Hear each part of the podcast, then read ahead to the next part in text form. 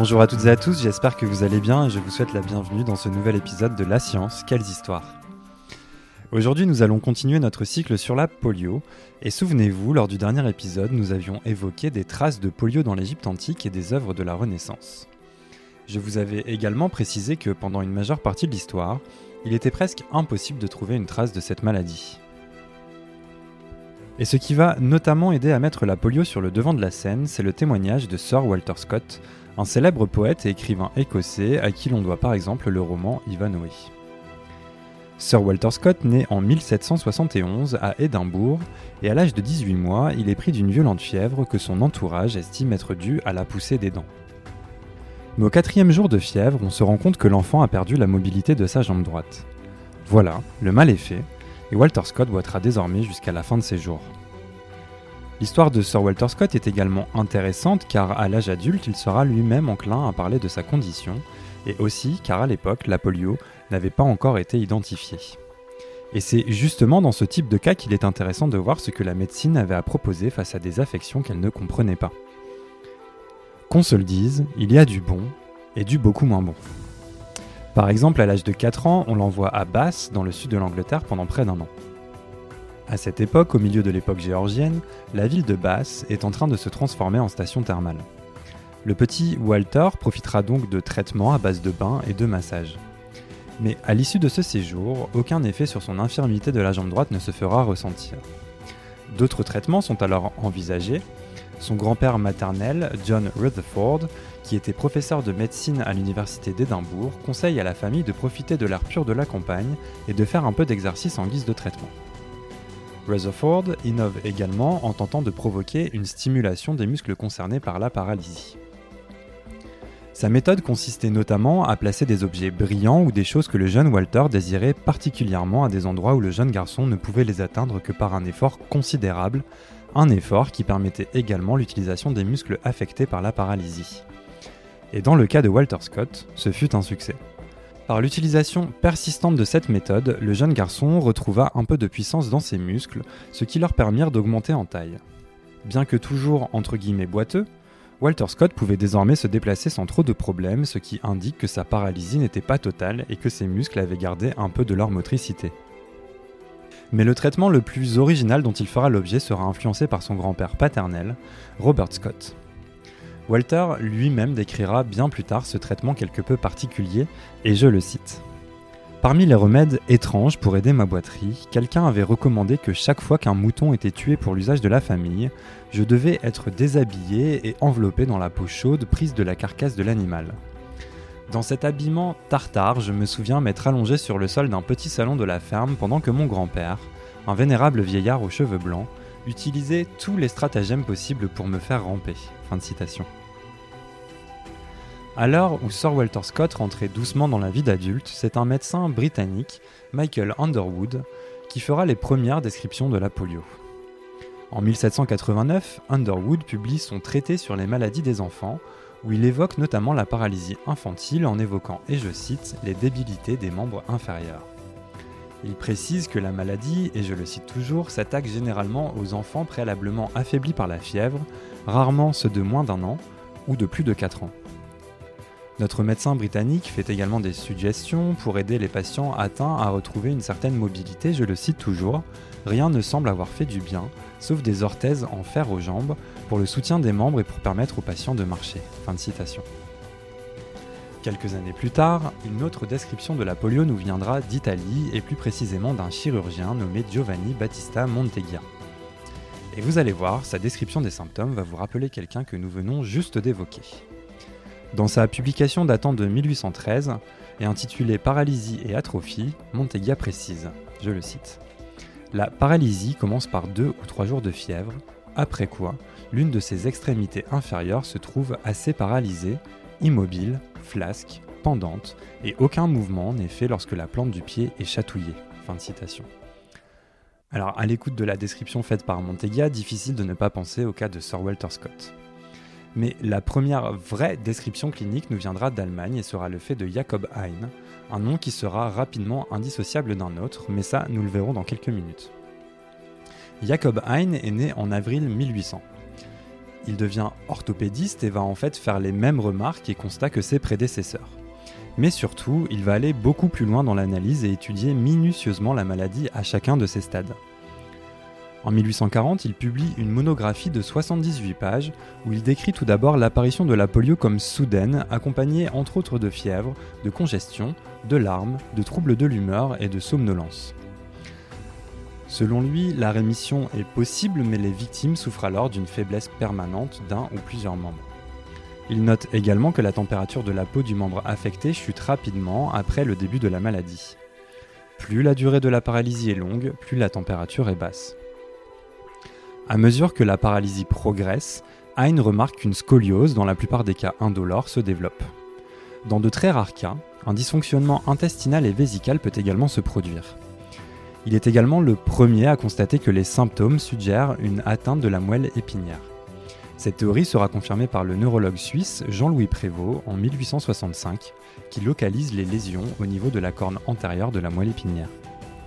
Soucieux de pouvoir apporter, si ce n'est un traitement, au moins des solutions, notre orthopédiste allemand va essayer de trouver des moyens pour restaurer la fonction musculaire. Selon ses remarques, il considère que le traitement doit être effectué en fonction du degré de paralysie. C'est pour lui un facteur crucial. Il préconise alors trois approches de thérapie. Tout d'abord, il tente de stimuler et d'augmenter la viabilité des parties affectées, pour ce faire, il préconise un traitement à base de plantes aux propriétés stimulantes, complété par des massages avec des extraits de vomiquier, de l'alcool et de l'ammoniac concentré. Deuxièmement, pour essayer de restaurer la forme normale des membres atteints et pour aider à la mobilité des malades, il prescrit des exercices physiques qui visent spécifiquement les membres paralysés. Il recommande également le port d'appareils de contraction mécanique et des appareils orthopédiques.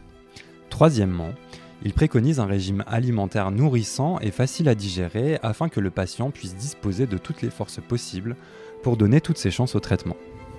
Avec Hein, il est possible de considérer que la maladie est désormais formellement identifiée. C'est notamment lui qui lui donne le nom de paralysie spinale infantile en 1860, et ce terme sera largement adopté à cette époque. Pendant une bonne partie de la deuxième moitié du 19e siècle, la polio ne fait pas encore beaucoup parler d'elle. Il faut bien préciser que l'urgence semble être ailleurs. De nombreuses autres affections, bien mieux connues, font alors des ravages et mobilisent la communauté scientifique.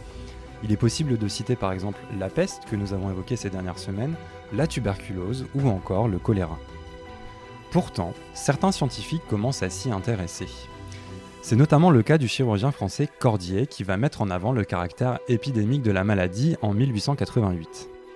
Suit alors un certain Carl Oskar Medin, un brillant pédiatre suédois. C'est notamment grâce à Medin que la polio va arriver sur le devant de la scène internationale. En 1887, ce pédiatre va étudier une vague épidémique de 44 cas. Très rapidement, il comprend que les 44 cas sont tous liés à la polio, ce qui le déstabilise quelque peu. Avant cette date, Medine avait en effet la certitude que les cas de polio qui se présentaient à l'hôpital polyclinique de Stockholm étaient tous isolés et surtout occasionnels. Il établit un suivi rigoureux de ces patients et divise les cas en deux groupes.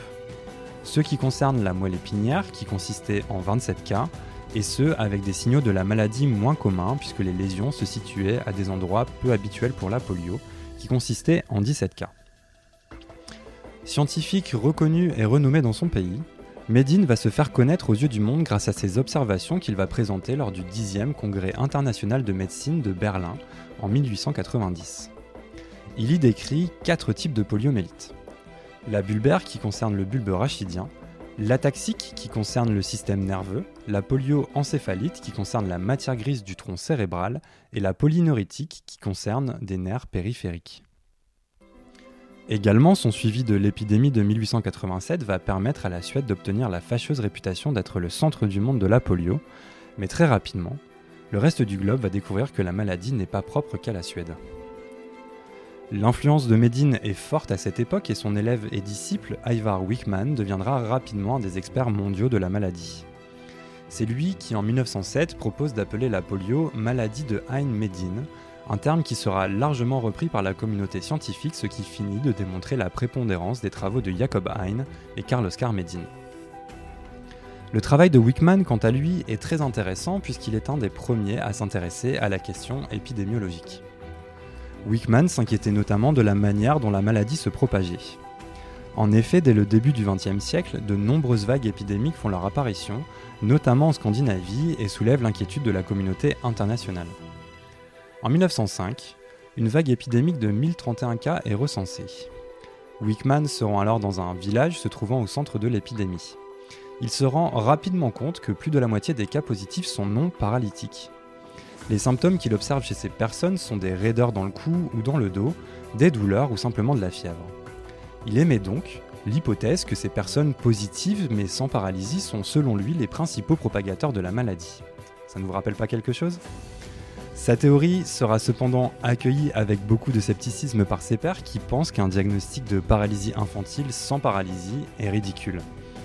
Cela n'empêche pas Wickman de pousser pour que la polio soit considérée comme une maladie hautement contagieuse et que les cas que l'on pourrait considérer comme presque asymptomatiques soient pris au sérieux et considérés comme autant contagieux que les cas où la paralysie est effective. Il avait raison, mais il était malheureusement un peu trop en avance sur son temps. En 1908, le poliovirus est enfin découvert par Karl Landsteiner et Erwin Popper à Vienne. Les deux compères parviennent à transmettre la maladie à l'animal en injectant de la moelle épinière d'un jeune garçon décédé de la polio.